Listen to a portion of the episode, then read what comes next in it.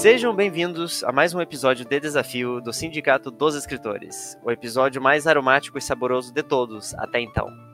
Eu sou o João e comigo eu tenho o Sr. Otávio. Ma que belo. E Mr. Tots. Bonjour, des amis. E o desafio desta semana é: escreva uma história cujo tema central é uma comida típica. Pontos bônus vão para: a comida não é brasileira, a comida é algodão doce, ou a comida não é comum ou é exótica. Aí o que cada um considera comum ou exótico fica de livre interpretação, na minha modesta opinião. Não, não, não. Temos um compêndio aqui com 600 páginas, contém todas as comidas possíveis e imagináveis e uma sua classificação. Por exemplo, um, eu sei que tem um peixe muito fedido lá de não sei qual país nórdico, que em alguns lugares é, até- acho que é literalmente um crime você abrir ele, de tão fedorento que ele é. Agora eu não lembro qual É. que é o país. Nem precisa ir longe, tem o bacalhau aqui. Cara, um dia eu tava no. Não, mas aquele fica Não. conserva enlatado, é uma coisa não, não. terrível. Cara, você não tem noção. Um dia eu tava no metrô aqui, entrou uma senhora com um bacalhau embaixo do braço. Cara, Nossa, embaixo do braço. Ima- ima- imagina, imagina assim, eh, parece que a pessoa tira aquele tênis que ficou três dias no pé, só que, só que amplificado mil vezes dentro do metrô, lotado no fim do dia. Ela achou que era o que? Uma baguete? Já chegamos nas baguetes, já chegamos. Me, me deixa com as referências, Otávio. Poxa vida.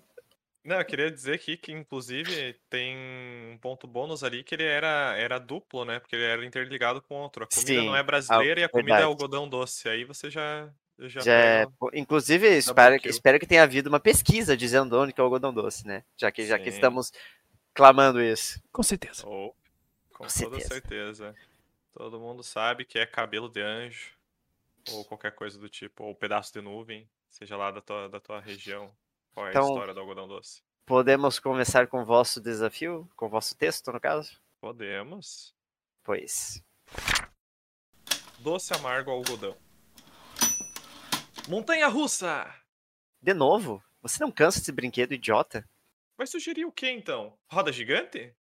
Na verdade, eu tô um pouco cansada de ir em brinquedos. Natália, o lugar se chama Parque de Diversões. É tudo o que ele tem pra oferecer. E você diz que tá cansada?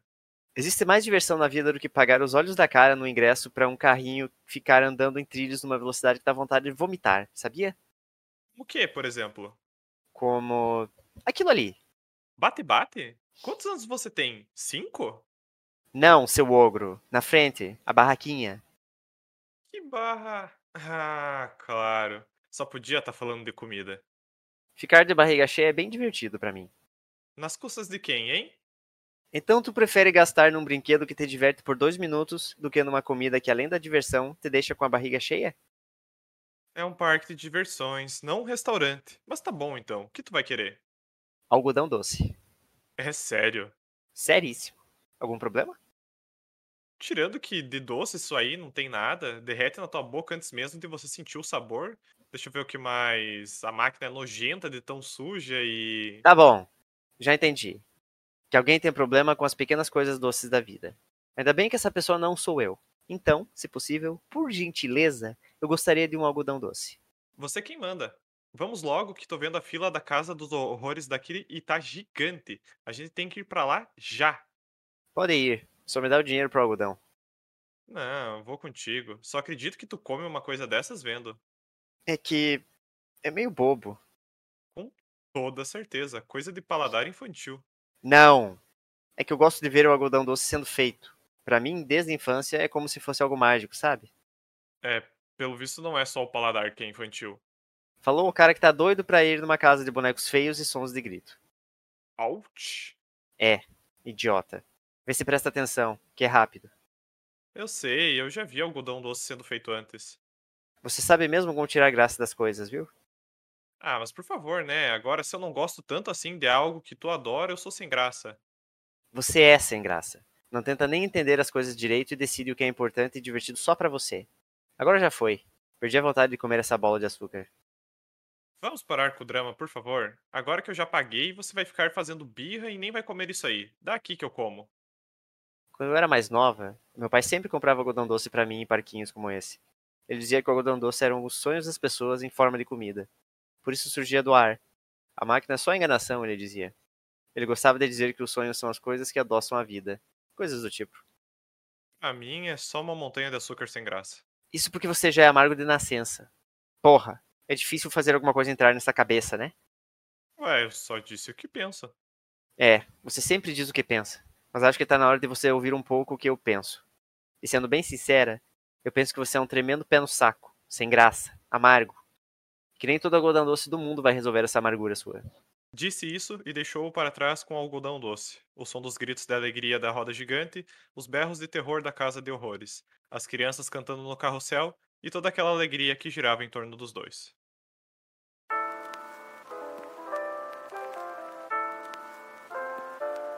Tenho que deixar um, um adendo aqui. Na verdade, não é nem um adendo. Na verdade, na verdade, uma crítica na escolha dos dubladores. Porque agora acabei de me lembrar que foi dito e, e aceito unanimemente que o Tots é o, o mais cotado sempre pra fazer o personagem escroto da história. Então, Ouch! é, eu sou o personagem monótono, o Tots é o personagem escroto. Eu, eu vou, eu, eu vou, vou discordar de quando ele falou que, que de doce não tem nada o algodão doce. Uhum. Eu tentei comer recentemente e não consegui dar duas dentadas de tão doce que era essa desgraça. ah, então você é desses amargos, Tots, entendeu? Eu sou, É, eu sou chocolate Nossa. amargo, eu gosto de chocolate amargo. Não, eu não, É. não, não gosto de café com açúcar, sou desse. Olha, eu, eu junto tudo dos dois mundos. Eu adoro café sem açúcar e eu adoro algodão doce. Eu O- sou só doce. É, eu ia dizer que eu, eu, eu senti muito do Otávio nessa, na, na namorada ali. Do... Ah, é, dessa, dessa eu não sabia. De- desse, Como não? Eu desse, 100% desse formiga aí. É, como não? A gente Ah. já falou, criticamos ele já em episódios pa- passados aí sobre essa. Eu não Essa- lembrava, não. sobre esse Café hábito. Com açúcar. É, É, isso aí. Café só com açúcar. Não. Hum, então vocês tem que marcar uma reunião com você e com meu pai, então. Meu pai é do açúcar, também açúcar no chá, açúcar no café, Uhum. açúcar na sopa. Não, aí também não. Na sopa também. Olha É vez eu- brincadeira, é brincadeira. Uma vez eu co- conheci uma, uma menina que fez. Ela fez cachorro quente, colocou muito sal e pra tentar equilibrar colocou açúcar depois. Olha, na verdade, no molho você coloca um pouquinho de açúcar para quebrar a acidez do tomate, né? Sim, um tiquinho. Um mas, tiquinho. mas claro que não foi o caso né? da menina, pois é. Aproveitando que estamos falando dessa dissonância de sabores salgados e doces, eu não vou contar quem, mas caso essa pessoa um dia ouça esse episódio, ah, eu fui comer uma pizza, um jantar de pizza com essa pessoa, e daí a gente ia fazer pizza doce também. E daí na pizza foi lá montada a pizza doce de chocolate com morango e tudo mais. E essa pessoa, essa pessoa me coloca orégano em cima. A pizza doce. Ai, ai, eu achei tão, foi tão engraçado. A gente acabou, tipo, não ficou ruim, né? Não estragou a pizza, mas ficou esquisito, porque aquele. O orégano tem um sabor muito peculiar, porque é um tempero, né, basicamente. E é muito. combina muito, muito bem com coisas salgadas. E como a única coisa salgada, bem dizer, na, na pizza de chocolate é a, a própria massa e talvez um pouquinho do queijo, não combina, né? Não por ficou que nem dizer. certas comidas que ouviremos mais para frente. Não, não ficou. Que bom. E qual é a pira, então, Otávio, do parque de diversões? É, Mas por que, por que você quis escolher o algodão doce? Tá, o algodão doce é porque quando eu vi que o João tinha colocado algodão doce, era uma comida que eu, eu tinha uma familiaridade, eu gostava bastante quando era mais novo. Ah, hoje em dia eu já não como mais tanto algodão doce, Quem sendo bem nunca, né? sincero. Ah, e aí eu quis partir disso, fiz umas pesquisas sobre algodão doce, não tem muita coisa a respeito, o negócio realmente é mágico, sai do nada ali. então a história é verídica. E aí, o que. Só que, então, tem um contexto para a escrita dessa história. Eu, Hum. eu, fu- eu tentei viver uma experiência, a, a experiência João Ai, meu Deus. história. Ah, eu tava num café. Ou, né? Você pediu minha Ah, autorização antes de ir lá? Eu tava num café. Eu pensei, pá, porra, esse momento para escrever sobre comida é aqui. Daí peguei um notebookzinho, comecei a escrever. Ah, e ah, no começo a ideia, na verdade, era escrever apenas os diálogos, porque eu não tinha muito tempo, e depois colocar a narração no meio. Ah, Até ia fazer um comentário que você, literalmente foi só diálogo esse texto, né? Bem. Exatamente. Daí depois eu olhei e falei, não, mas até que tá bom assim, então ficou, ficou por isso mesmo. Ah, aí tem uma história peculiar que eu quase coloquei nessa, nesse conto, que foi o que me aconteceu nesse café. Que foi um assalto, cara. Um assalto à minha pessoa, uma. Ah, agora eu estou, li- agora sabe. estou ligando esse ponto. Porque foi um café que eu pedi um chocolate quente ai, ai, ai. e um pão australiano que, é basic, que veio basicamente um sanduíche. Que não é australiano. Nem um pouco. Talvez, assim, pra justificar o que aconteceu depois, ele tenha vindo direto da Austrália. É, Não sei, aconteceu alguma coisa. É aquele, é aquele pão do Outback. É. Não, não é australiano. E aí, comi ali e tal, fui pro caixa, paguei. Quando, quando veio a cobrança, foram 60 reais em cima de um, de um chocolate quente e um pão. Um pão australiano desse tamanho. Qual, qual é a divisão? É, Não, tem, não sei. Não sei. É 30-30 pelo Como visto. assim, cara? Meu Deus do céu! Como assim? Não, não, eles não. Então, é- é, eu tinha pedido o cardápio quando eu entrei lá, ela falou: ah, o cardápio tá em construção. Mas eu não acho que é exatamente. Ah, então tá- construção. Agora eu Entendeu? entendi. Eles pegaram esses 60 reais e mandaram pro. pro pra, pra- É é um fund-me do, do cardápio, tá Golpe, entendendo? golpe. Agora eu é entendi. um golpe, cara, total. É um golpe fudidaço. Não, e o mais engraçado é que daí eu, eu fui lá depois no, no meu Twitter, tuitei sobre essa, essa experiência, ó. E, e veio várias pessoas comentar, ah, eu sei que lugar é esse, eu fui lá e pedi dois lanches, custou 100 reais, o cara era quatro, então, tipo assim, é, realmente, cara, é, é um Eu- roubo. Eu achei que eu sabia que lugar que era. Eu achei que era aquele lugar que eu tinha te convidado pra ir. Mas depois eu vi que não alguém. É, é. eu vi, eu vi que não é. Porque alguém meio que. Aquele lugar inspirou. teria saído mais barato, não por muita diferença. E, então, aquele lugar, entre aspas, fechou e vai abrir em outro lugar agora. É, sim, tô ligado. Mas enfim, foi uma experiência, assim, uma amarga experiência numa cafeteria. Onde Mas tava um bom, chocolate. tava bom, pelo menos? Mas tava ok, entendeu? Nossa senhora. Eu acho que depois, quando eu vi o- a cobrança, até azedou um pouco o, o negócio. Sentiu a azia se instalando. O Né? chocolate quente tava bom, o pão tava ok. Tipo, não era nada revolucionário. E aí foi isso. Daí eu tinha que terminar uns diálogos, aí fiz esse final mais amargo pra história. Eu ia até colocar algum comentário, tipo, sei lá, o, o algodão doce custa 15 reais cada um, alguma coisa assim. E o cara fala, ai, que roubo, não sei o quê. Mas daí não, não quis ir pra esse lado. Deixei essas experiências pra, pra contar aqui, ao vivo e a cores. Mas ia ser uma boa, porque esse, o cara ali escroto podia reclamar, já que ele que tem que comprar pra namorada. E ele não gosta, né? Ele podia reclamar do preço. Do preço, Que não- exatamente. Típico também. É, é verdade.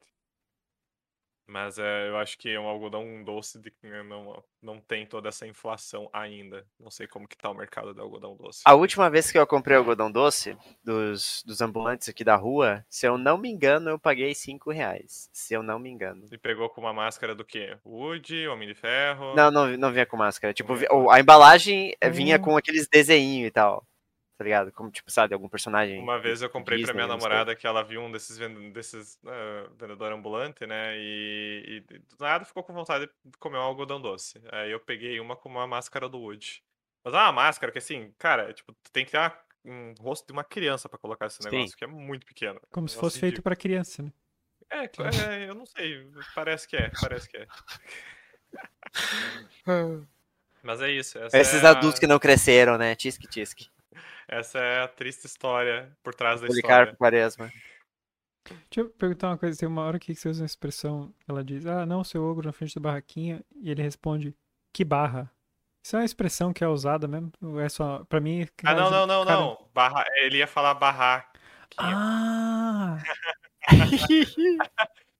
Eu achei que era tipo uma expressão direto da malhação, que barra. Porra!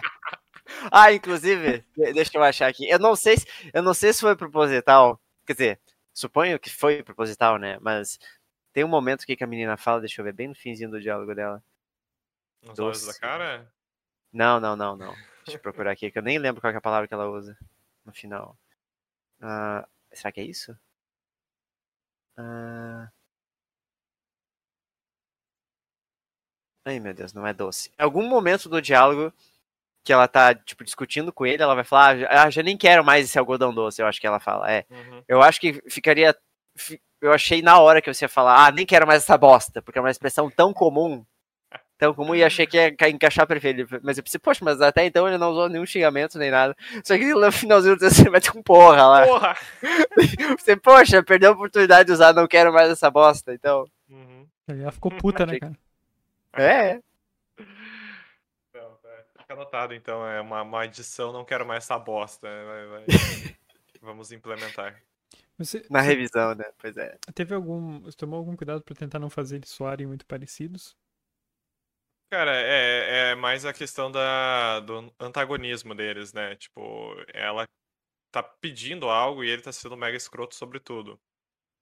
É, e eu fiquei com. Na verdade, eu, até que o João falou, originalmente eu ia colocar mais personagens nessa história, mas daí, tipo, larguei essa ideia em questão de segundos. Ah, e como eu tinha dito, a ideia era ter descrição entre os diálogos, que talvez ajudaria nisso.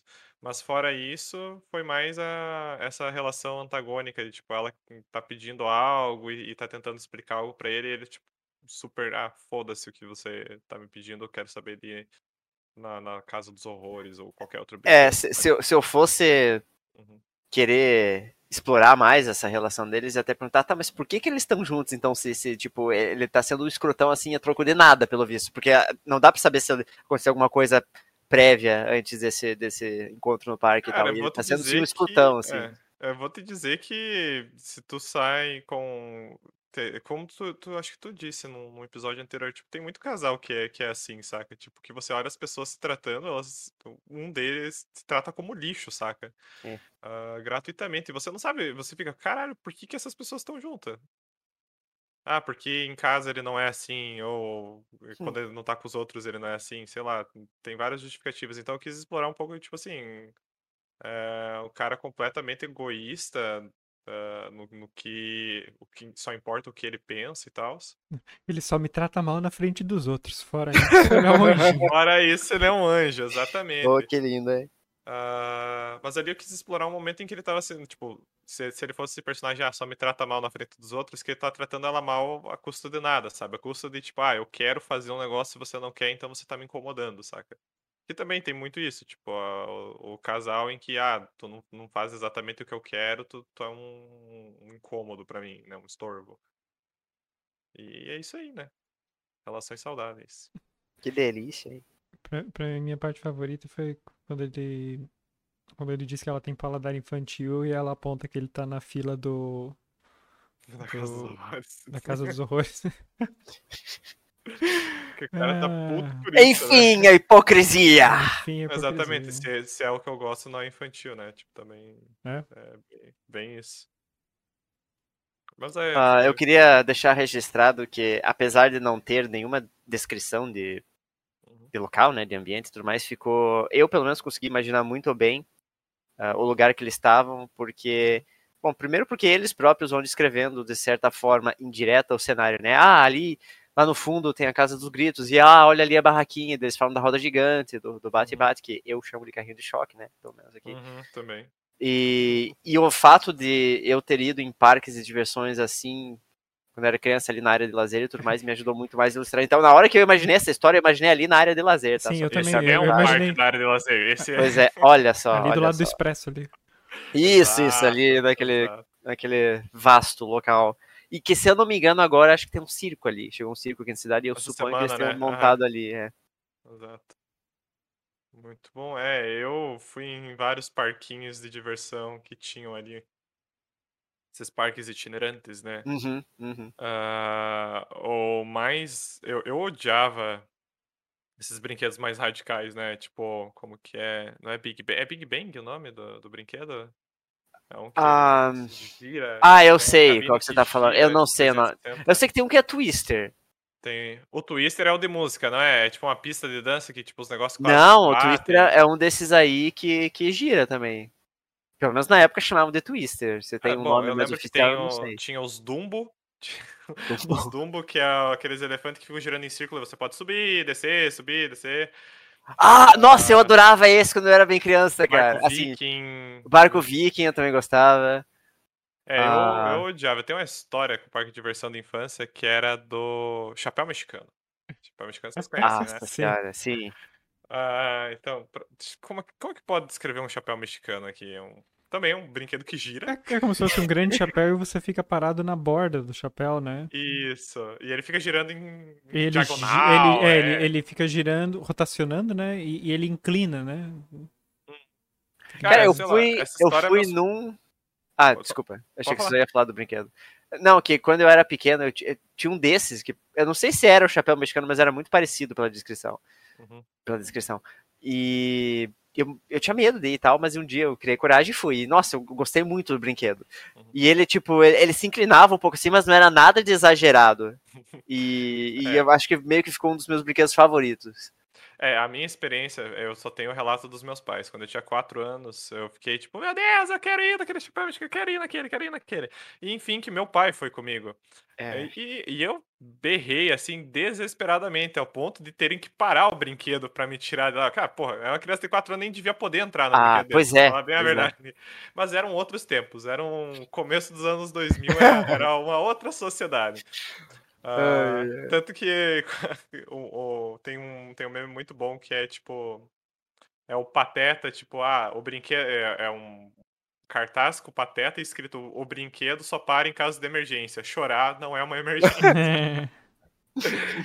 É, eu tenho uma, eu lembrei de uma, uma história também de parque de diversão, que foi um desses que foi ali pra, ali pra área de lazer. E eu fui no parque, eu devia ter uns 10, 11 anos. E eu fui logo na hora que ele abria, que era tipo 4 da tarde, assim. Tava tipo sol a pina ainda. E eu cheguei lá e o parque tava quase vazio, né? Não tinha ninguém ainda direito. Mas eu peguei e fui e eu queria ir no carrinho de choque. E aí. Era muito Sim.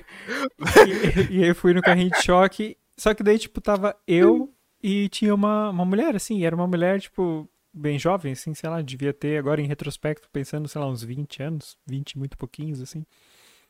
E aí o que que eu ia o que que você faz no carrinho de choque? Você bate em outras pessoas, é o que você faz, né? É, então, como só tinha eu e ela e o resto eram carros parados, eu uma hora tive aquela oportunidade perfeita em que ela tava de lado, assim. Então eu acelerei tudo que eu podia e, e dei, mas no meio dela, com a velocidade total, assim.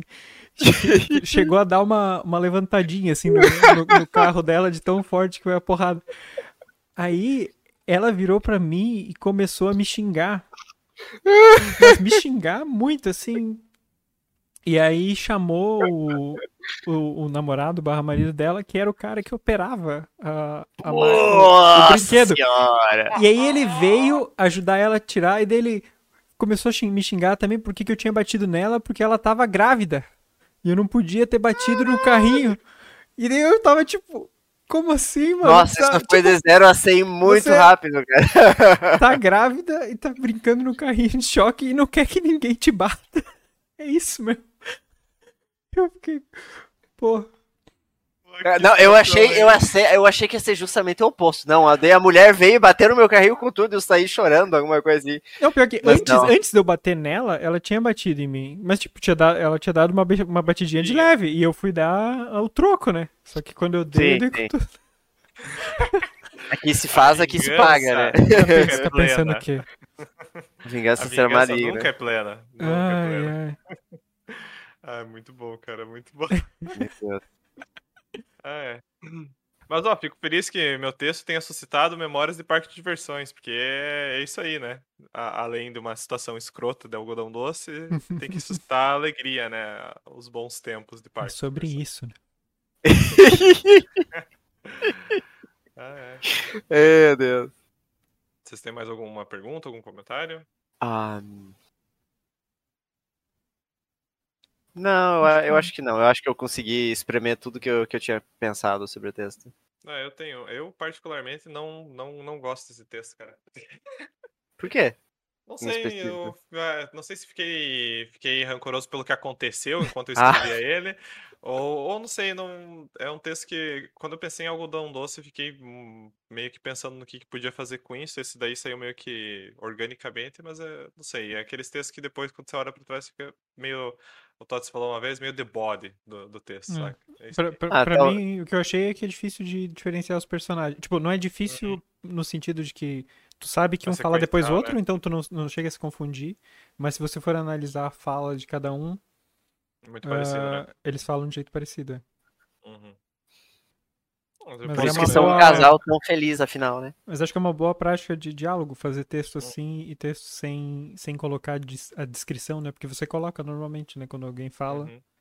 Acho que é uma. Fulano falou irritado. E eu Fulano- tenho certeza É. que nós já fizemos um desafio assim, né? Fazer um texto apenas diálogo. Teve, foi, foi um dos sim. primeiros. Foi um dos Pois é. primeiros- Acho que foi antes da gente começar Aliás, a acho que foi o primeiro. Não, não. O primeiro foi. Não sei. Não sei. Foi- foi- foi Mas esse, acho foi que esse. não. Foi esse mesmo? Uhum. Com diálogos. Olha só. Sim. Que coisa. Uhum. E eu Mas nem me lembro sobre o que eu escrevi, pra falar a Fazendo verdade. uma, uma defesa meio, meio porca aqui do negócio, é, é, é a, a questão do casal, né, cara? Quando um casal tá junto Ah. muito tempo, você. A pessoa pega o jeito de falar uma da outra. É uma defesa meio porca dessa. Uma defesa meio. Mas eu, sabe que eu pensei nisso também? Quando quando eu tava. Mas é, e, tipo, isso realmente acontece, mas é, Uhum. são duas pessoas distintas, tem, tem seu modo de falar, né? Mas lo- logo você vê que ela fala porra e ele não. Então são pessoas É, distintas. Logo você vê que a. É, mas ela também se refreia pra falar bosta. Então, que ela- É, quem não uma coisa, ultrapassado o limite, né? uma coisa que, que, que eu achei. Tem um ponto bom e um ponto ruim desse trecho do diálogo, que é quando ela fala. ah, quando eu era mais nova, meu pai, blá, blá, ela fala os sonhos. de- O que eu gostei desse trecho é que ela fala, começa a falar sobre os sonhos de infância, blá blá blá blá, e o guri só larga um. Pra mim é só uma montanha de açúcar sem graça. Tipo, foda-se o que você falou, tuas É, memórias. Não quero, o teu sonho. não quero saber. só quero te criticar aqui. E, e, o- e, o- e o lado ruim que eu ia falar disso aqui é que eu achei que ficou meio, meio solto, porque eles estão no meio de uma discussão e do nada ela começa a puxar. Ah, é, Quando eu era criança, meu pai falava do sonho, uma divagação e parecia um pouco um pouco deslocado aqui. Essa... uhum. É, que eu É, queria dar mas- a justificativa é- do porquê que ela, né, porquê que ela gostava tanto assim. Eu quis criar uma justificativa, mas se você parar pra pensar, tipo, ah, eu gostava do algodão doce, ela gostava de coisa doce, foda-se, entendeu? Se tinha uma história Sim. por trás disso, né? O cara tava sendo escroto com o, o gosto de comida dela. Eu até havia a conexão dela falando daquela memória ali, que é aquela. Eu, eu na hora me liguei que era aquela parte que ela fala, ah, é algo meio bobo e tal, porque, tipo, Uhum, atiçou tipo, é. meio que a memória dela. Só que eu acho que no texto ficou um pouquinho distante pra fazer essa Uhum. ligação, justamente com ele meio que tacando foda-se no meio do diálogo, sabe?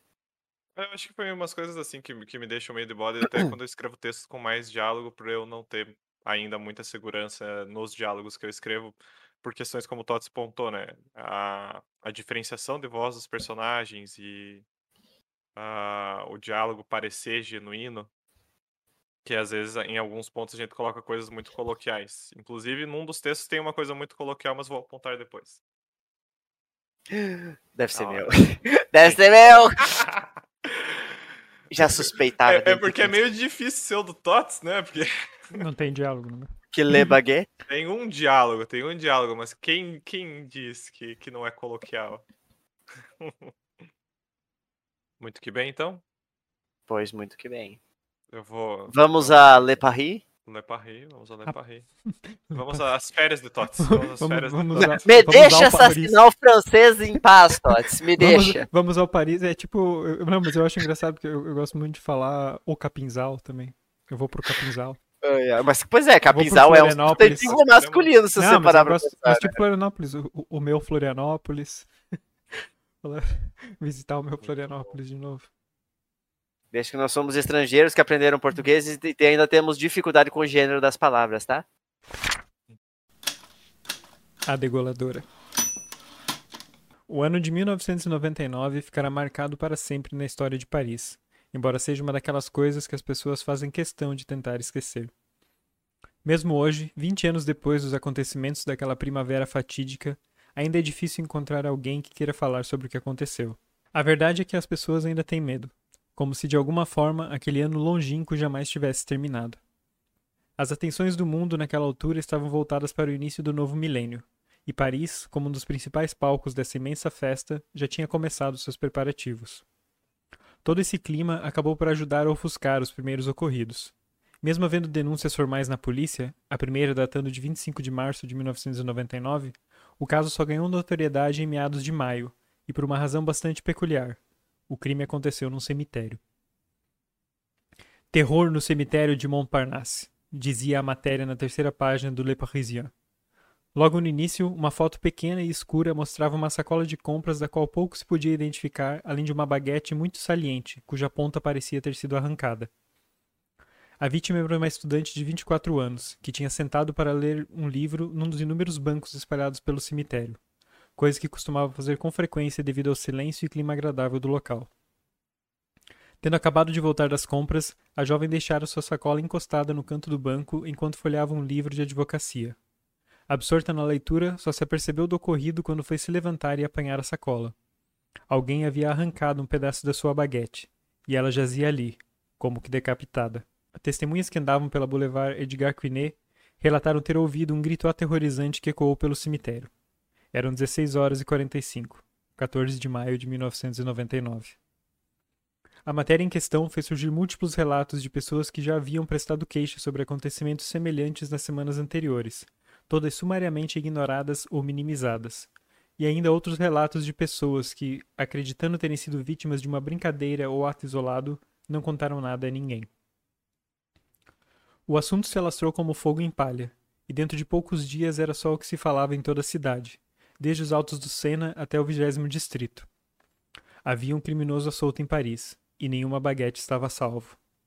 Um jornal de pequena circulação chegou a dar ao criminoso o espirituoso apelido de Brad Pierre, mas tudo mudou quando surgiu a primeira vítima famosa e o caso ganhou a capa do Le Monde.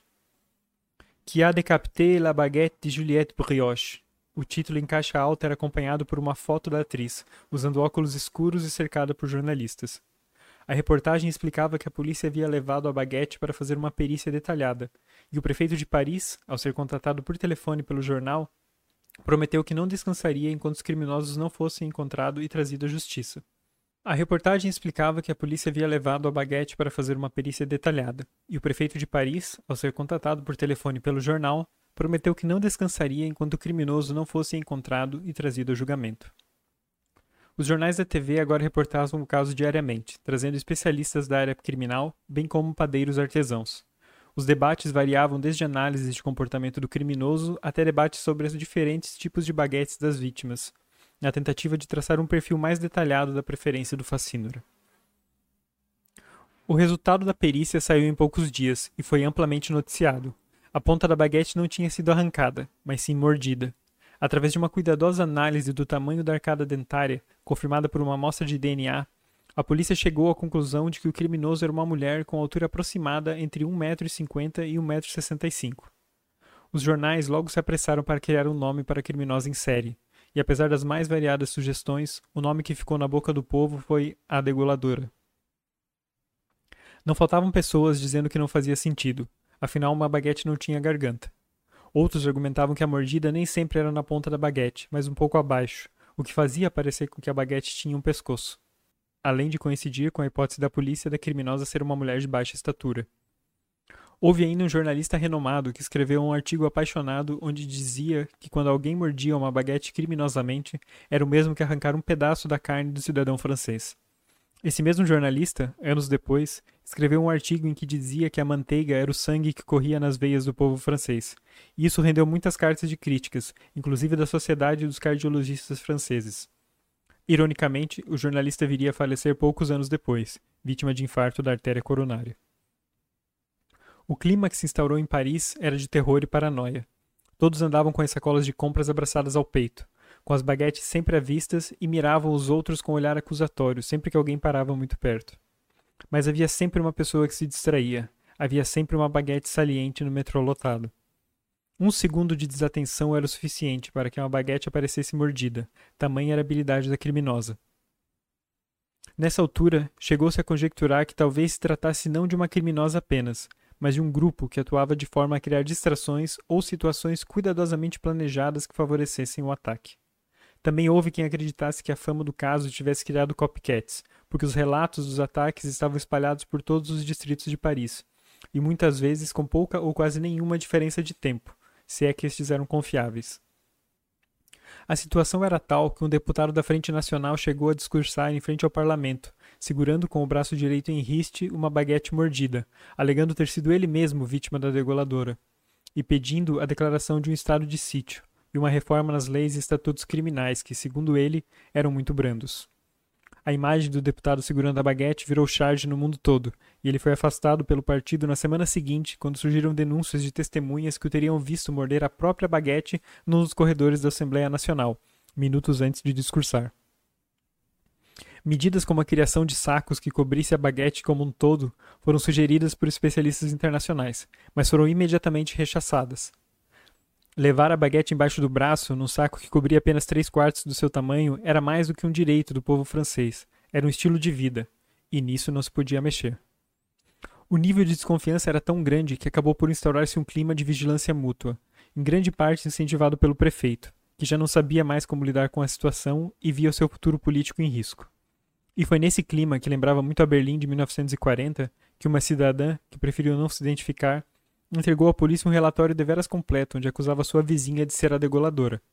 A cidadã argumentava principalmente sobre a estranheza do fato da vizinha ter parado de comprar baguetes, para além de sair frequentemente de casa e ser uma senhora muito esquisita. Em anexo, ela tinha ainda adicionado fotos da tal senhora andando pela rua com uma sacola de compras normal, e por muitas vezes parada próxima de alguém que carregava uma baguete. Na manhã de 5 de junho, dois oficiais de polícia se deslocaram até a Rua da Guerra e bateram na porta listrada em azul e roxo, sendo então recebidos pela própria acusada, uma senhora de quase 70 anos com o cabelo muito curto, pintado de vermelho vivo. Ela gentilmente os convidou para entrar e ofereceu uma xícara de café enquanto eles explicavam, com certo embaraço, o motivo da visita. Fizeram ainda questão de dizer que era mais uma formalidade, que era obrigação deles investigar cada denúncia. A acusada achou muita graça na história toda e explicou aos policiais que recentemente tinha descoberto uma alergia ao trigo e que esse era o motivo de ter parado de comprar baguetes. Os policiais riram da situação enquanto faziam carinho nos gatos que roçavam em suas pernas. Em seguida, agradeceram o café e pediram licença para sair. A senhora os acompanhou até a rua e desejou um bom dia. Os policiais iam saindo em direção à rua do Maine quando quase trombaram com uma mulher muito jovem que vinha da padaria. A senhora fechou a porta e voltou para dentro. Despejou o café na sua xícara enquanto terminava de mastigar. Passou o dedo e limpou o farelo do pão no canto da boca.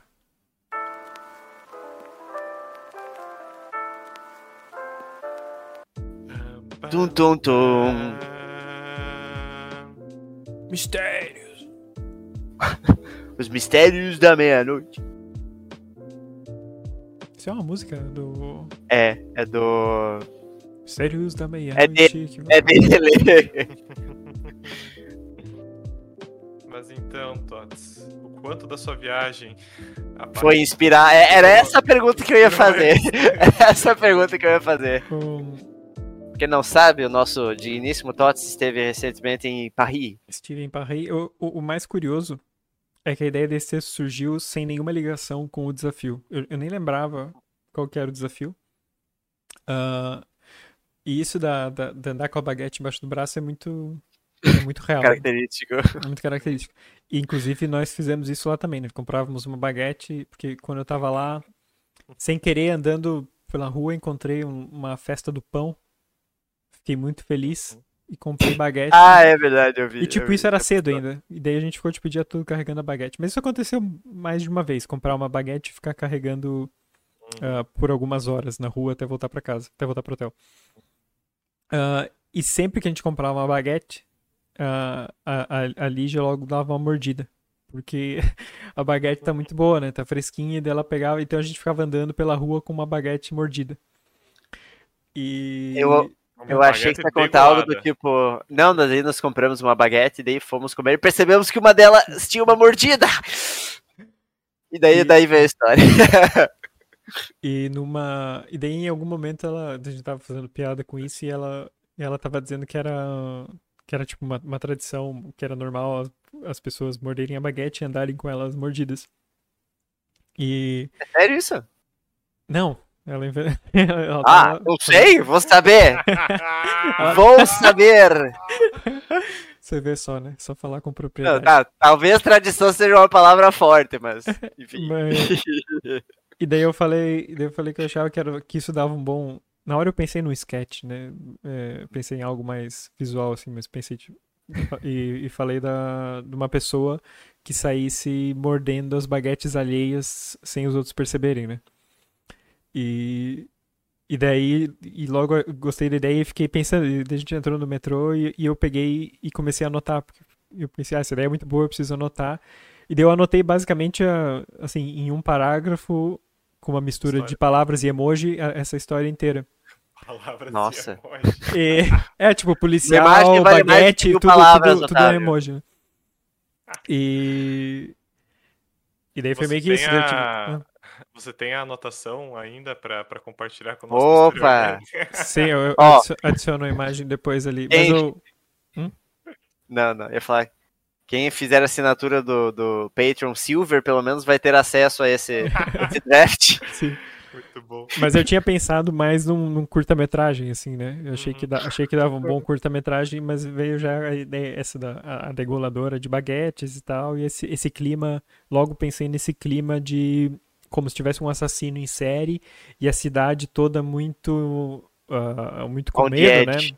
Porque aconteceu, não sei se vocês sabem, mas no, uns do, ano, não sei se foi ano passado ou retrasado, ah, teve uma greve do, do pessoal da, da manteiga e foi meio que uma comoção nacional, porque coração, um dos ingredientes principais é a manteiga.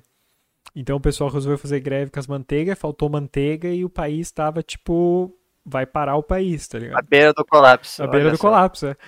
E- então é, é nesse nível. Não mexa com os, com os paneiros, né, É. cara? Não mexe com os E- padeiros, exatamente. E, a- e aí, quando eu voltei, eu tava ainda com essa ideia na cabeça, e, deu, e daí, como eu tava ainda de folga na, na, na quinta e sexta, eu pensei, ah, eu vou escrever esse texto, porque ainda tô com a ideia fresca na cabeça.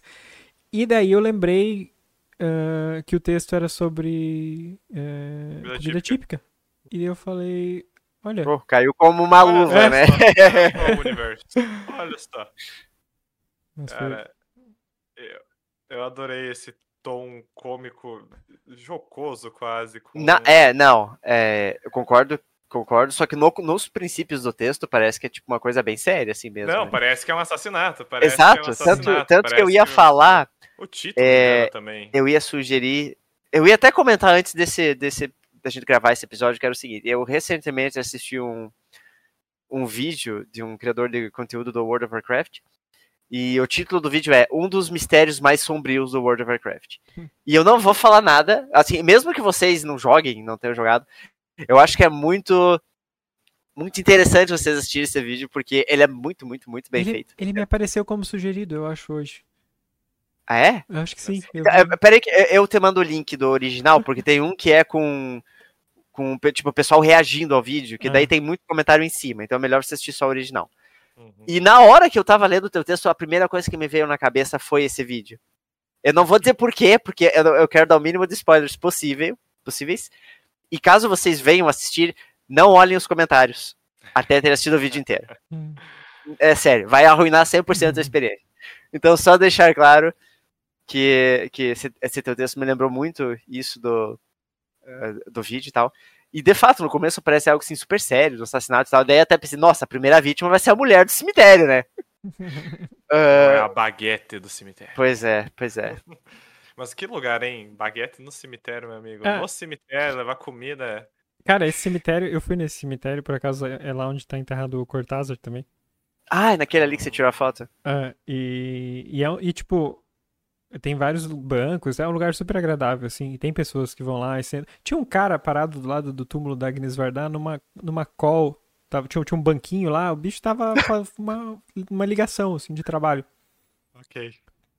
de terno lá, perdidaço, E assim. já que você falou de Agnes, É essa Agnes que você perguntou, tá? é, é a, a degoladora é Agnes, É, né? ela, ela, sim. Caralho, na hora que você descreveu o cabelo dela ali, a, a estatura veio na cabeça. Certo que porque também vi a- a- as postagens suas e, e da Liz que vocês tinham visitado, acho que a casa A casa, dela? sim, a casa, e a casa dela é, tipo, do lado desse cemitério, por isso que eu coloquei esse Aham. cemitério como um dos primeiros ah, Só que como você foi muito específico na descrição do cabelo Uhum. dela e, e- os gatos, aí lembrei, não, é, é a Agnes, só pode. É, pra quem não sabe, é uma famosa cineasta, né? É, Sim. faleceu ano passado ou retrasado, se eu não me engano. 2019. ela faleceu. 2019, é. 2019, é. Mas, e o Tots já comentou sobre ela que ela faz bastante sobre esses filmes. Acho que foi no episódio anterior, inclusive, do, do Nada. Que ela faz bastante sobre filmes sobre nada. Não, não, né? não, não. Isso é a Chantal é Ackerman. Ah, a Chantal. Desculpa, confundi. A Agnes Varda faz, faz documentários, assim. Inclusive, eu, tem um eu- sobre os gatos dela, inclusive. Tem, tem. Um curta-metragem sobre os gatos dela. Mas sim, Mas, é, é ela a culpada. A princípio eu ia colocar o nome, depois desisti e deixei só assim, um pouco mais misterioso. Porque assim, na primeira versão que eu fiz, ah, o texto estava um pouco mais do ponto de vista do jornalista, e eu até tinha colocado trechos que falava, tipo aqueles, ah, aqueles ahm, livros mais antigos em que o, você fala com, com o leitor.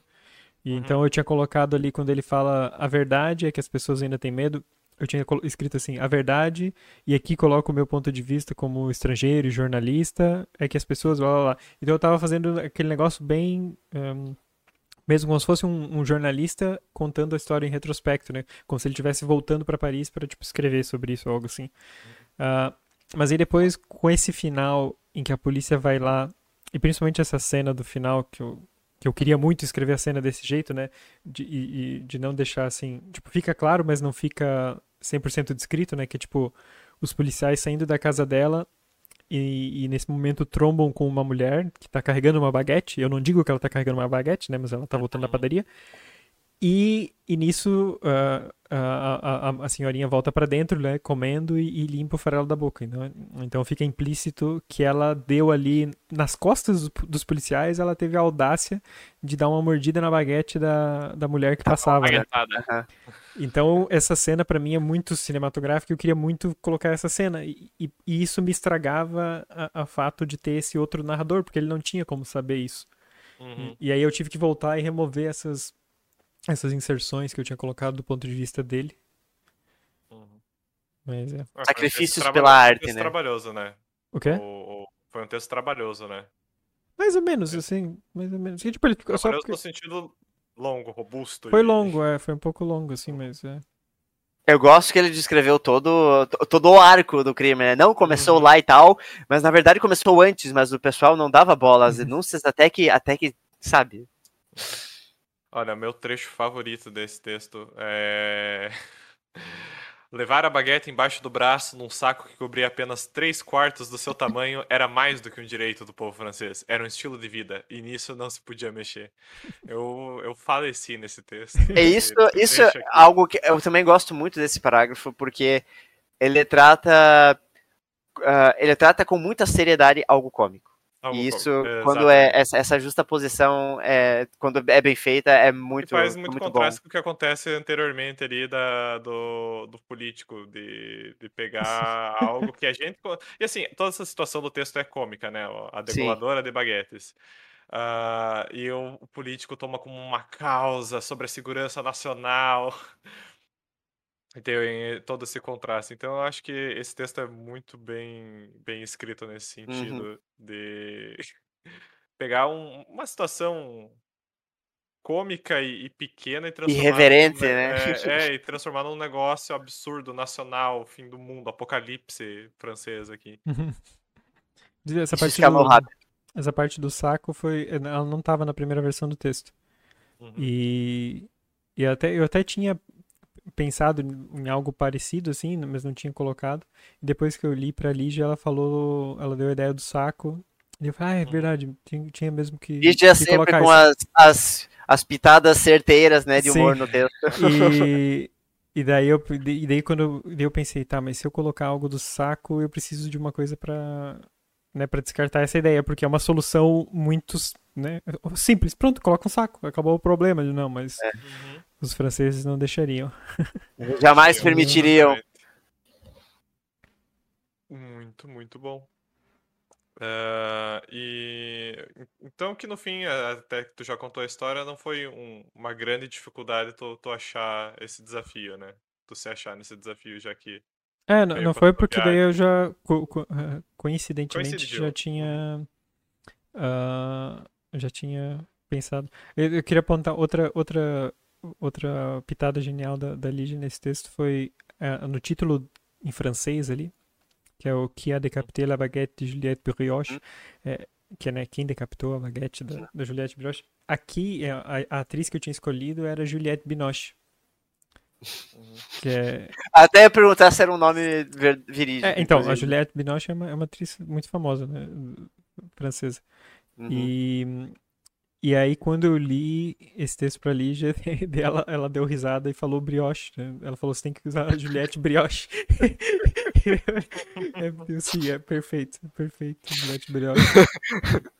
E, eu, e, e- E Juliette rima com baguete, inclusive, né? Então- Também, também, é, sim. Ah, e, e outra coisa, que como eu usei o, o decapitar, né, e pescoço e tal do teve uma piada que uma vez um amigo meu francês, de fato, fez, ah, que era, a gente tava falando sobre pão e, e, e, e, e- e as conversas sobre a França eventualmente levam a falar sobre guilhotina também. E daí ele tinha feito essa piada do, do Pierre, que, era, que é uma referência ao Robespierre, né, que era o senhor da, da guilhotina. E eu lembro que eu achei muito engraçado quando ele falou Pierre, daí eu queria, queria inserir essa piada aqui também. Então, Muitos, muitos easter eggs aí. É, ali tem, tem, tem muito easter egg. tem Episódio de Páscoa mesmo. Manchete sensacionalista. Havia um criminoso solto em Paris e nenhuma baguete estava a salvo. é, essa frase eu gosto. É. É muito boa. Ah, O que, que eu ia te pedir? E fora aquela estrutura inicial do jornalista, tem algum outro motivo para não ter nenhum diálogo nesse, nesse texto? Ou foi tipo. Eu acho, a- eu acho que era ma- decisão, não? Pra manter esse estilo mais. ah, mais. Como é, como é que eu vou dizer? De relato, assim. E eu acho que um pouco seja a influência do. Eu, eu tava lendo agora o, o Frankenstein. E ele, e ele é bem. é, nesses livros mais. O Lovecraft também faz isso, né?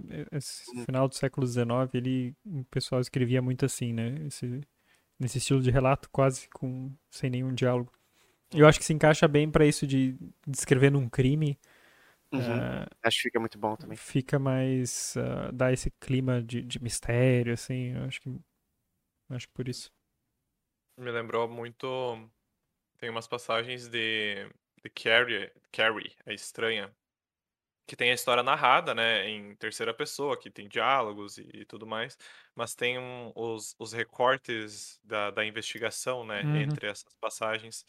Que aí. Só que é, esses recortes daí tem o que o que tu falou, né? Tem alguns mo- momentos que o jornalista fala o que ele pensa, né? é, o que se deduz, que, o que ocorreu. ah, só que aqui você usou como um texto inteiro, né? Uhum. Eu achei que foi uma escolha. Eu ia falar, pedir disso do diálogo, porque eu achei que, a- apesar de não ter diálogo dele ser um texto denso em, em questão não de, de descrição, porque ele nunca se prende em descrever um, cenário, ele, ele tá descrevendo a situação, né? Ah, É como se fosse uma ele- no- como se fosse notícia, realmente, né? é, só que ele corre muito bem, porque aí tu vê que, ah, sei lá, se passaram meses, anos nesse crime e nin- ninguém consegue resolver e, e virou uma, uma questão de segurança nacional. Uhum. É, eu acho que, tipo, como ele vai escalonando tão rápido as coisas, é, tu fica. Tu, tu, tu não, tu não se prende muito tempo em nenhum, nenhum momento dessa história, tipo. ah, tu não fica demais sobre, sobre a política, tu, vai escalando. Ah, começou um Sim, crime de um cemitério. parágrafo. É, começou num, num cemitério e agora já tá tendo denúncia da vizinha. É, eu acho que o que faltou aqui seria um, uma recompensa, sei lá, procura-se degoladora de baguetes. Ah, seria legal de fato. tantos, tantos mil procurada, pra né? Quem, Uhum. Pra quem encontrar ela. Sim. Uma caça às bruxas à, à degoladora. É verdade, Ah, é verdade. Temos um crime, então, e uma Temos um criminosa? crime, mais um crime. Tots tra... To- Tots- eh, O Tots ele tá tentando forçar a gente naquele episódio sobre, sobre crimes. O Tots é aquele cara que eu vou cometer o crime e escrever sobre ele, sabe? Eu vou cometer o crime. e vou- Não, eu vou pegar um, um texto sobre comidas e vou meter um serial killer baguete. Foda-se, escreva sobre o que eu quero. Laranjas do Inferno.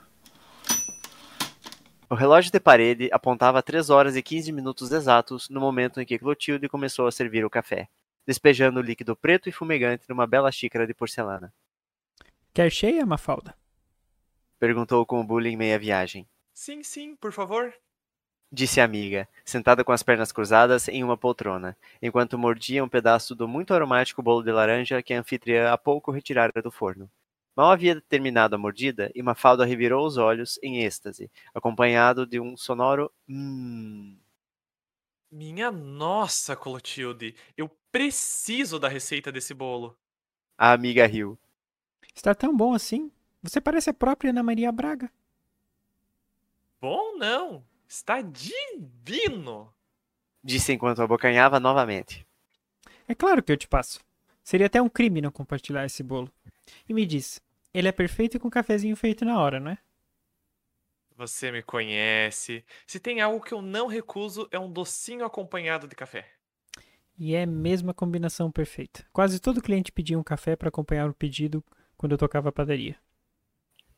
Sente falta de lá, né? Não vai me dizer que se arrependeu de se aposentar. Mafalda perguntou enquanto sentiu o aroma intenso e terroso de sua xícara. Ah, não é isso. Eu só sinto um pouco de falta da correria às vezes. Me ocupava bastante, sabe? Eu via muita gente diferente, isso era bem gostoso do negócio. É, confesso que sinto falta de visitar lá. Não me leve a mal, te visitar aqui faz eu me sentir uma cliente VIP. Ela disse, levantando levemente o prato que continha seu pedaço de bolo. Mas eu entendo. Acho que senti o mesmo quando parei com a floricultura. A gente se apega ao movimento, né? Muito. Mas você quer a receita, né? Pois agora que não trabalho mais lá, vou te contar um segredo. Os olhos de Clotilde se arregalaram e ela bebeu com pressa o restinho do café. Amiga, se tem algo que vai bem com a tua comida e teu café, é fofoca. Clotilde riu. Bem, não é bem fofoca, mas acho que você vai gostar de saber de qualquer jeito. Sabe que quem começou com essa história toda de padaria foi mamãe, certo? Ela me contava, desde que eu era pequena, sobre a tradição de doces da família, desde antes da avó vir para o Brasil. Contou que os portugueses adotaram o bolo da culinária francesa e que o mesmo se fez aqui no Brasil, porque havia se tornado um doce muito popular na capital do império. Pelo menos alguma coisa boa veio dessa colonização, sem ofensa à sua família. Logo acrescentou. Imagina. Bom, acontece que o negócio de doce sempre foi algo de família, mas eu nunca quis isso para mim. Mamãe praticamente me fez entrar pro negócio a contragosto. E eu nunca admiti, enquanto ela era viva, que eu havia pegado gosto pela coisa. Dá pra notar, você faz tudo com capricho. É, mas eu nunca quis dar o braço a torcer. Embora eu suspeite que ela já sabia, a velha era esperta. Mas, justo por ser empurrada para essa vida dos doces, eu quis resistir de alguma forma à mamãe. Criar algum tipo de rebeldia, sabe? Foi assim que nasceu esse bolo de laranja que fez tanto sucesso. Como assim? Mamãe me ensinava a fazer tudo passo a passo, até esse bolo de laranja, mas ela usava laranjas do céu. Dizia que o doce ficava melhor assim, docinho, sem o azedo, sem o cítrico. Agora que eu paro pra pensar, sua mãe nem gostava do café também, não é? Clotilde balançou a cabeça. Só de chá, ela dizia que dava azia. De qualquer forma, quando ela disse que eu ficaria responsável pelos bolos, eu pensei: não, não vou fazer esse com as laranjas do céu. Quero fazer ele ácido, com as laranjas do inferno. E ela não descobriu? Claro que ela sempre experimentava o que eu fazia, para se certificar que tudo estava no padrão de qualidade da padaria. Quando ela provou o bolo, achou uma delícia. Me cobriu de elogios, beijos, abraços, mas não fez um único comentário sobre o sabor, sobre o ácido da laranja. Você acha que ela não notou, então? Eu tenho certeza que ela notou. Nunca conheci alguém com paladar tão aguçado para doces. Ela, ao não dizer nada, derrotou a minha tentativa fútil de rebeldia e me fez aprender a apreciar a culinária e gastronomia cada vez mais. Porque a partir daquele momento eu sempre tentava dar um toque especial meu nas receitas, e para ela tudo sempre estava maravilhoso.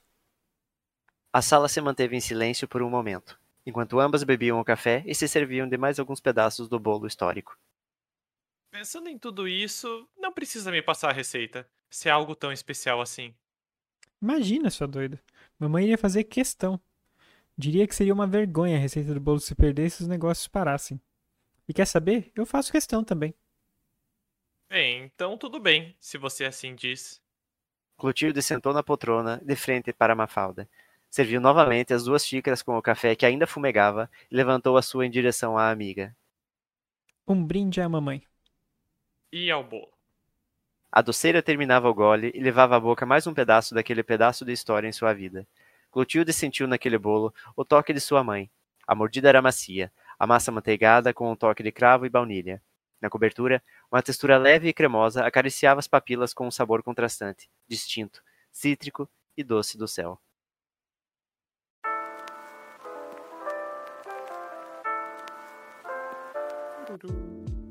Vou dizer que os, os, os três textos hoje têm tem um final bom. o último parágrafo. É. Um final. Ah, tá, tá. Final feliz pra alguém, né? O meu. o meu Não, não tem- feliz, mas. Não, é, eu ia, eu ia perguntar Bem bom no sentido de feliz, O mas. último ah. parágrafo. Ah, tá. É. Entendi. Um bom encerramento, né? É, sim, sim. Sim. E eu gostei muito do título também. O do, Laranja. Na verdade, do, do, fiquei- do Otávio também, não, não comentei, mas também gostei muito do doce amargo algodão. eu só fiquei decepcionado que o João não leu com voz de metaleiro esse título dele. Já sou inferno! Poxa, mas seria tão distoante com a história daí. Sim, daí vai pra uma. Eu até no começo achei que era um- uma história, tipo, sei lá, na Inglaterra, pelo, pelo jeito que você começa a descrever, né? E pensei, Chazinho. bom, isso é realmente a cara do João, escreveu um, um texto sobre comida, duas senhoras bebendo um chá. Café. Café. E é café, sim, mas. Entendeu? Vou fazer aqui uma pequena crítica que eu acho que quando elas falam ali que combina perfeitamente, mas eu acho que café com bolo de laranja não fica assim tão bom. Tem algo ali do cítrico que. Não sei. Não é lá a melhor, Ah, não. Aí, eh, então eu tenho que relatar uma experiência que aconteceu comigo, que envolve. Não envolve doce, mas envolve. Como é que é essa Não, física, física. Mas não envolve doce, mas envolve café e cítrico. Eu fui num café em Joçaba, que não será mencionado, mas depois eu menciono em off pra vocês, Ok. que tinha na que tinha na cartela de cafés vários tipos de cafés e um deles era café com qual que era? Agora era limão siciliano, era alguma coisa de limão, Ah, café. É, no- clássico, assim. Pois é, pensei, ah, beleza, né? Quero experimentar, que deve ser uma delícia. E daí pedi o café. Ah, no menu não dizia se era quente ou se era gelado. Ele veio gelado. Gelado mesmo, tipo, frio. E dava pra sentir, assim, gosto de limão, mas era uma coisa que não combinava nada com aquele café. Não misturava bem, assim, não assentava o sabor junto, sabe? Não complementava, ele tirava do sabor do café. E eu nunca fiquei tão decepcionado com um café em toda a minha vida. Foi uma experiência terrível aquele café. Eu já Eu fiquei- sei qual café que Você é. não pediu pra levar de volta. Hum, Não, eu, eu tomei apenas em resignação. Na, na força do ódio. Agora que eu estou bebendo esta porcaria, vou até o Nossa, final. Eu não, eu É. não bebi. Eu, eu- ia Eu fiquei deixar. muito. Mas é que assim, não era, não era aquele- aqueles tipos de café, tipo numa taça, um drink e tal. Era numa xícara. Tipo, como um Custou 60 expresso. reais depois também, João? Não, não, ele, ele- não, nem de longe essa exorbitância. Mas eu fiquei bem triste. É, Se tem algo que me decepciona é pedir uma comida que eu não gosto. É triste. Já eu passei por triste. isso também, recentemente. Por isso que eu nunca experimento nada novo, cara. Por isso que eu sempre... Eu falei isso pra Lígia também. Experimentar coisa nova é só pra se Cara, pois, decepcionar, pois bicho. é, assim, eu, eu acho que. e Eu, eu, eu relaciono isso quando eu, eu- quando eu peço coisas tipo, pra comer em casa Sim. ou num lugar que eu já conheço. Você, esse é um lugar que, pra mim, ou nessas situações, é pra mim o caso que o, o ditado sempre faz sentido. Você não mexe em time que está vencendo. É, ontem, ontem eu fui, eu fui experimentar uma pizzaria nova. Por quê? Por quê? Cara, eu ideia. passo Ah, a mesma Otávio. coisa. Eu passo a mesma coisa. A, a- Letícia, ela ela fica sempre. Ah, não, porque você tem que experimentar coisas novas, sabores novos de pizza e, e tem que ver os locais e não sei o quê. Toda vez que a gente pede um negócio novo, é uma decepção diferente. Toda vez. Entendeu? Eu fico com o clássico. Cara, eu, O que eu faço, eu tenho, tem uma pizzaria aqui que eu gosto muito, que, que não foi essa que eu pedi ontem, porque ontem eu pedi uma ruim. Mas é, é uma pizzaria muito boa e às vezes eu vou lá também. E eu já tentei várias vezes experimentar, tipo, lasanha, macarrão, outras coisas que Ah. tem lá. E sempre me decepciono. Aí, e também já aconteceu isso com sabores. E agora o que eu faço, lá como eles fazem dois sabores, é eu experimento um sabor novo. Então, tipo, metade da pizza é um sabor que eu sei que eu gosto e a outra Uhum. metade é um sabor novo. Aí pelo menos eu tô meio seguro. Ah, cara, eu sou pizza Ó. calabresa toda a vida e assim, tendo um pedacinho da pizza com calabresa, o resto inventa o que quiser, mas Ó, não, não na- nada contra os, os exploradores de sabor aí, né? Mas eu prefiro uma viagem tranquila, sem, sem solavancos, sem terremotos, Hum. sem turbulência. Mas então por que que você fez um texto em que a, a senhorinha ali, que agora eu confundo o nome das duas, é a Clotilde? A é. Clotilde é a, é a padeira, Ah, a Mafalda é a floricultora. fez um, um negócio tão arriscado? Ué, eu não- porque era rebeldia contra a mãe, ó. E- esse negócio de laranjas do céu e laranjas do inferno existe mesmo? Eu, eu Então, de- deixa, deixa eu céu contar. existe, né? A do céu existe, pois é. E daí, eu, eu- eu- a ideia do- da história aí, do título, Ah, na verdade, só pro título. Eu, eu queria. Deixa eu contar isso primeiro, depois eu desenvolvo como é que eu cheguei na história. Eu tava conversando outro dia com meu pai, que às vezes a gente tá, sei lá, tipo, sentado na cozinha e tal. Dele, às vezes, sei lá, faz um suco pra mim, uma descasca uma maçã pra eu comer, e eu suco quase sempre de laranja. Ele falou, ah, e hoje eu não sei se tem laranja da boa. Ele falou, acho que só tem da laranja do céu. Daí eu, daí eu brinquei, ah, eu não, eu, eu não gosto da laranja do céu, já experimentei, não gosto. Eu prefiro a laranja do inferno, aquela cítrica, aquela ácida. E eu falei brincando, né? E daí depois eu lembrei que o texto era sobre comida e tal. Pensei, poxa, então eh, eu gostei tanto daquela, daquela história de laranja do inferno, achei tão engraçado que eu resolvi procurar algum prato que vai laranja. E fui pesquisar e tal, cheguei no bolo de laranja. Que é, apesar de ser bem comum aqui do Brasil, fui até pesquisar a história do bolo e ele de fato veio de Portugal e tal, que eles adotaram dos franceses. Por isso que eu também enfiei isso na história. Adotaram. Oi? Não, é, a ideia de adotar um prato é muito engraçada pra mim. Ah, sim. Mas é, é mesmo pra adotar, por exemplo, sei lá, um termo, um neologismo, alguma coisa de Uhum, outra uhum. língua, né? Ah, mas enfim, daí cheguei nisso, ah, então vou fazer de um. Vou fazer sobre um bolo de laranja, que é bem comum aqui no Brasil, mas, mas teve origem externa. Uhum. E daí, literalmente, o resto é história. O resto é história. Então pra ti também foi que nem pro Tots, né? Foi vivendo experiência ali de vida, foi vivendo Foi, foi. e Não foi tão- escrever já tava... Não, já não tava teve tantas anedotas quanto a do Tots. mas, mas assim, foi. Teve uma viagem a Paris, Não. a Portugal. Nesse, Viajei caso, pra, viajei pra Paris Portugal. só pra Eu viajei- escrever esse texto. Uhum. Eu viajei pra cozinha nesse caso. Ah, mas. Mas sim, foi, foi através de uma experiência pessoal também. Eu acho que dessas três viagens, a que mais saiu no prejuízo foi a minha, no fim das contas, então. Você viajou pro É. parque de diversões? não- Não, eu viajei pra um café péssimo, Ah, então... o café. é. Cara, deixa eu até ver uma coisa, porque eu lembro que eu tava vendo o teu tweet sobre a. Sobre o, cafeteria. a padaria. E se, eu acho que é a mesma do meu café, cara. Eu acho que é a mesma do meu café. Vamos lá, no 3, os dois. Deixa eu ver aqui. Tô vendo nos teus tweets. Porque eu lembro que você digitou isso. De alguém colocou o nome, alguém depois, colocou. sem- É o mesmo! É o mesmo! É o mesmo lugar! Porra! explicar. É o mesmo lugar. Na hora eu não me liguei, mas meu desse- cara, eu não. Nossa, tudo encareceu assim lá, porque não era assim tão absurdo de caro quando eu ia. É que agora é outro dono, dona. Ah, Mas porque, depois o, eu conto mais histórias sobre isso. Que tem, porque tem- o ou a ex-dono ou dona era ou é daqui de Capinzal, no caso. Agora eu não sei. É, se- o dono. Era dono. É. Uhum, Enfim, Mas muito bom.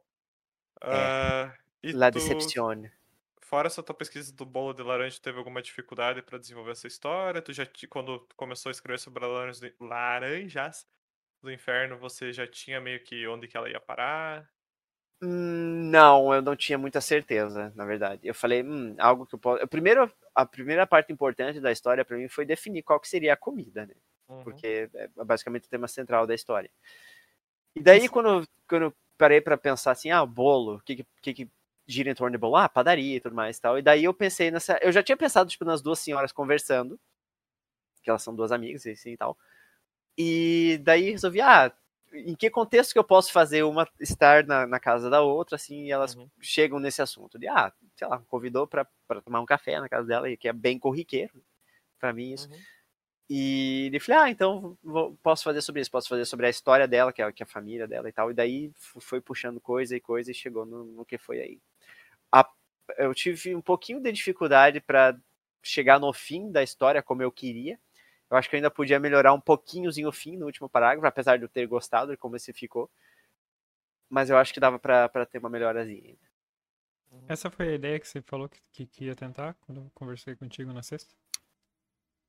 Hum, agora eu não lembro, cara. Foi sobre. a- Era sobre o desafio que eu tava falando? Aham. Ah, então, então, acho, então sim, acho que era sim, porque assim, essa foi a, a primeira ideia que eu tive logo quando eu conversei com meu pai sobre as laranjas do inferno. E, e eu gos- tinha gostado muito do, do título e dessa meio que brincadeira com laranjas do céu. Então, sim, prova- muito provavelmente foi essa a ideia, assim. Assim, não da, da- necessariamente da padaria do bolo e tal, mas das laranjas, né? A, a parte mais crua possível da ideia. Uhum. Sabe que agora o Otávio perguntou sobre ter o fim em mente. Eu parei pra pensar que esse foi o primeiro texto em muito tempo que eu escrevi tendo o final em mente. Que normalmente eu faço e vou vendo onde leva. Dessa vez, como eu tinha escrito aquele mini roteiro, Já ah, tinha- eu já tinha a ideia ah, e e usei a divagação no meio do texto, né, ao invés de usar. Uhum. Mas é E tu diferente, sente é que foi melhor assim?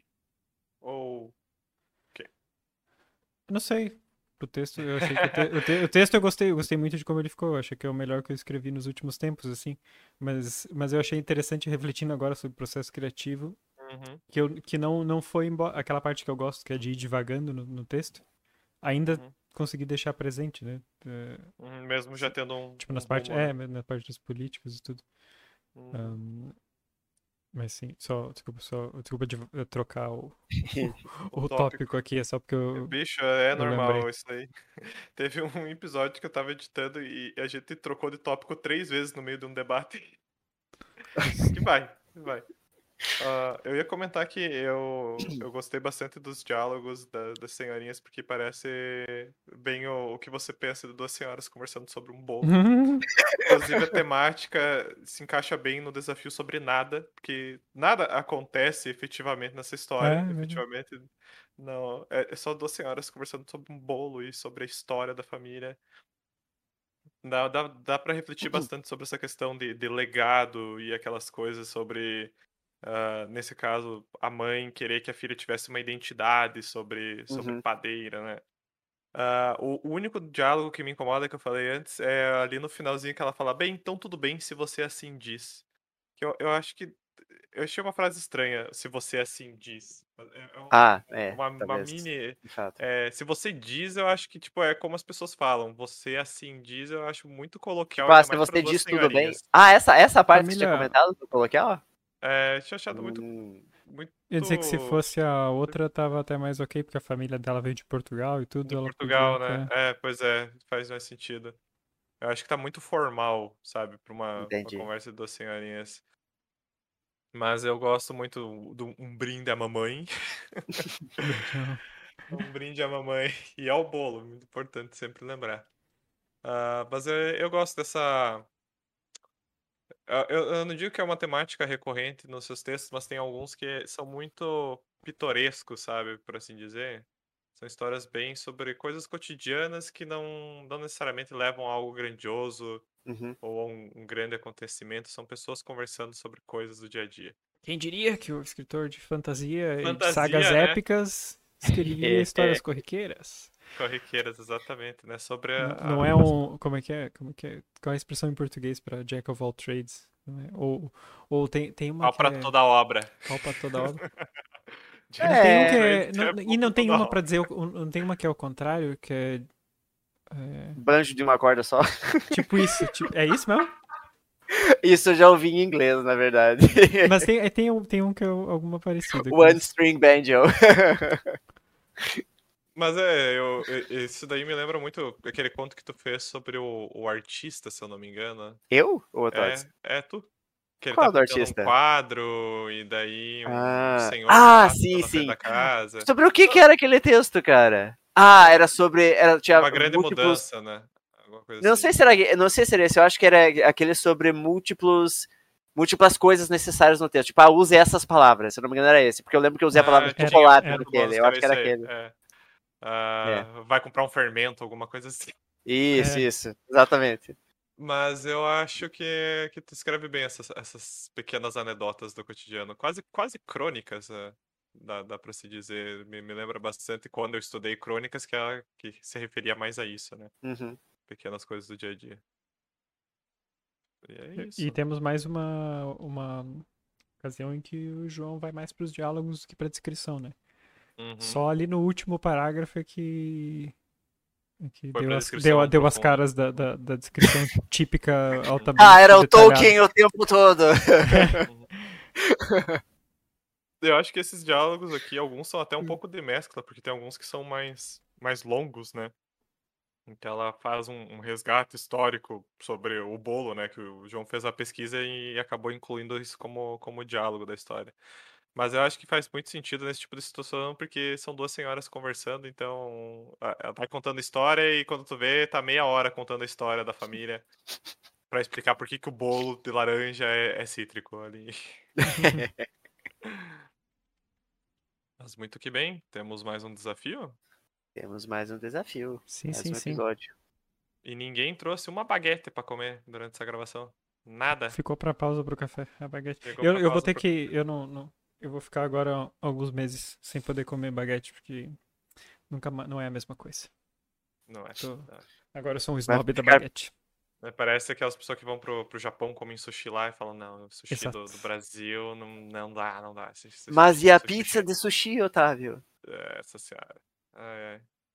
Vai visitar a Itália, vai comer pizza, nunca mais vai comer pizza aqui também. Itália! Itália, Itália.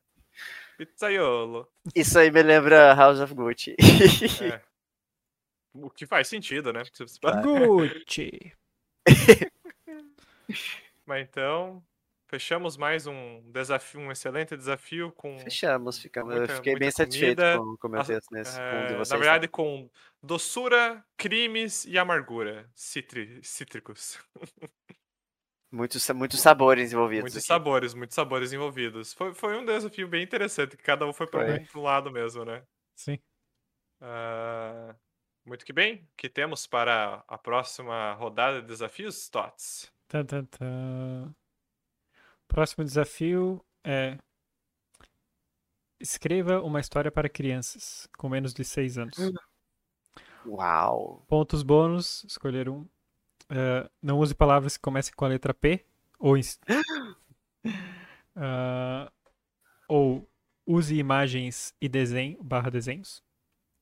Nossa Ah, senhora. E outro ponto bônus é a história tem um ser sobrenatural.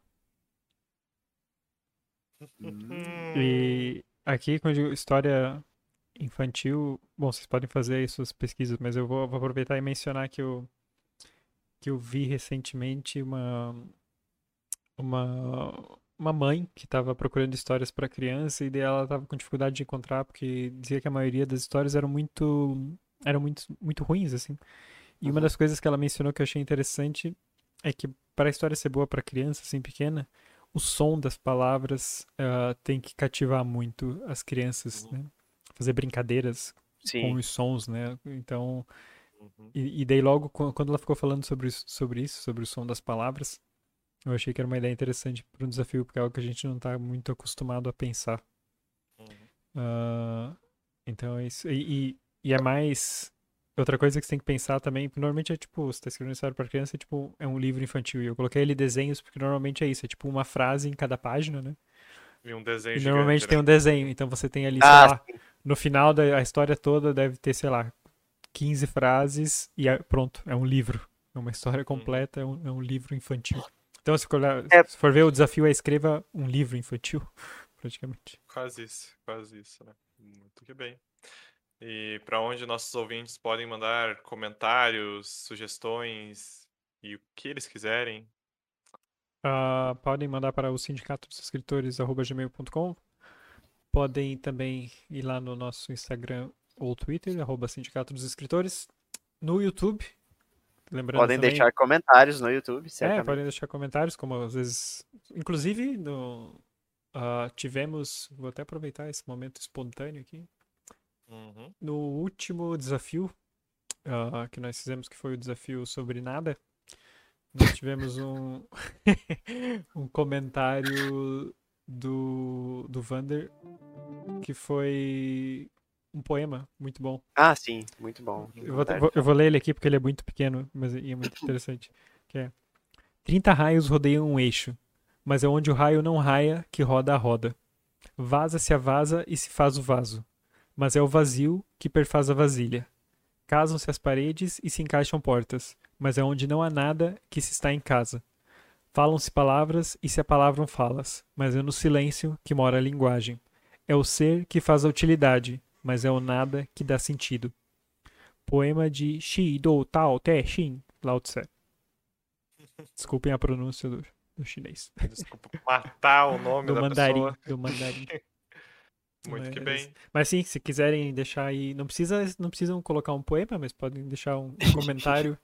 Comentário, um trecho, qualquer Só coisa. aceitamos Qualquer comentários em forma de poema. Pode né? deixar. Em forma de É, haiku, haiku, é só Na haiku verdade, que pode. Estamos aceitando comentários em formas de emojis. Estamos aceitando emojis. emojis Pra dar unlock no rascunho do Tots O- sobre a história da baguete. O emoji, deixem um emoji com, com, as- com a. Qual foi a emoção que vocês sentiram ouvindo esse episódio? Deixa um emoji de qual que é a sua comida favorita também. Deixa aí. Agora você vai ter um mix de pessoas colocando o emoji do cocô e você não vai saber se a pessoa gosta de É. comer cocô ou se ela achou o episódio uma bosta. Muito bom. Muito bom. Acho que isso é ou, ou quem disse que não é um, um sorvete de chocolate se consciente, hein? Eu acho que eu acho que aqui já acabou, gente. Já deu, já. Então, já deu. Nos encontramos no próximo Clube do Livro. Conto, ah, conta aqui. Nos se- encontramos no- na, próxima, na próxima pausa para o café, na verdade, né? Ou isso. Só vou dar mais uma atualização aqui antes de. Nós falamos sobre o- os subscribers para destravar do João. E já tivemos uma atualização nos números. E agora são só 881 faltando. Desculpa, Olha 981. Ah, 900 Nossa, se fosse 871, eu ia falar, É, caralho! não, não foi tão grande. O... o pessoal gostou, de- vamos falar mais de comida aí, então. né? Vai criar uns bots. Não é de lá, comida, é o. Foi o episódio que acabou de sair do quarto 140. lá. Ah, vamos convidar mais, mais autores, então. E caminhoneiros. Mas tá- Trazer mais caminhoneiros. con- conteúdo de caminhoneiros dos caminhoneiros. Beleza, então é isso, pessoal. Um abraço. Até a próxima. Até a próxima. Até a próxima. E cuidem de suas baguetes. Cuidem de Oui, suas oui. baguetes. Au revoir.